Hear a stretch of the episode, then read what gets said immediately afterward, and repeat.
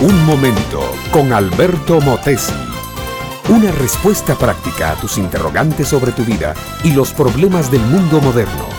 Lo veían, pero no podían creerlo. Sin embargo, la evidencia del milagro era enorme.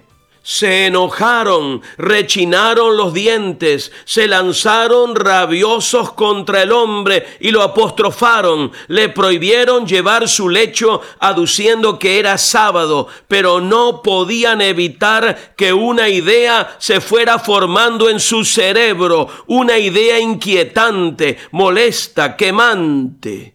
La verdad era que Jesús había sanado a un paralítico de nacimiento. Y este milagro era demasiado para soportar. Hay que ver para creer es un aforismo aceptado por muchas personas. Para creer en alguna cosa tienen que verla, sentirla, palparla, olerla, gustarla. No se confían en nada sino en el testimonio de los sentidos. Pero también hay un refrán que dice, no hay peor sordo que el que no quiere oír.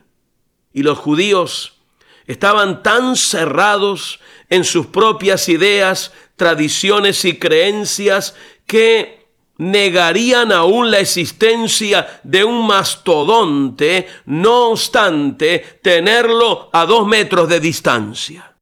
Para esos religiosos fanáticos era más importante observar puntillosamente detalles mínimos de la tradición que aceptar un milagro de sanidad hecho ante sus propios ojos.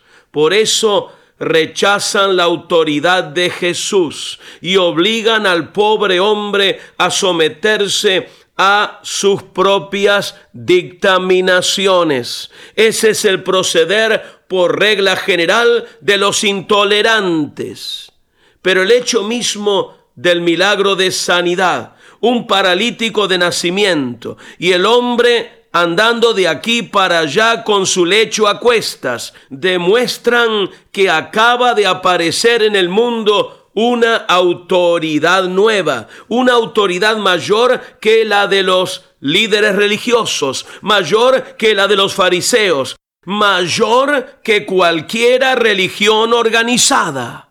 La autoridad de Jesús, Hijo de Dios, Mesías de Israel, Salvador del mundo una autoridad que se demuestra sanando enfermos, obrando prodigios y milagros y sobre todo perdonando pecados, restaurando mujeres y hombres a una vida de paz, de orden, de decencia y honradez. La autoridad de Cristo se prueba por sí misma, tiene autoridad sobre la enfermedad, porque sana al paralítico con una sola orden. Tiene autoridad sobre la ley de Moisés porque sana en día sábado y en sábado manda al hombre cargar su lecho. Tiene autoridad para perdonar pecados porque dice al hombre tus pecados te son perdonados. Y tiene autoridad sobre la muerte, porque dice, el que oye mi palabra y cree al que me ha enviado, tiene vida eterna.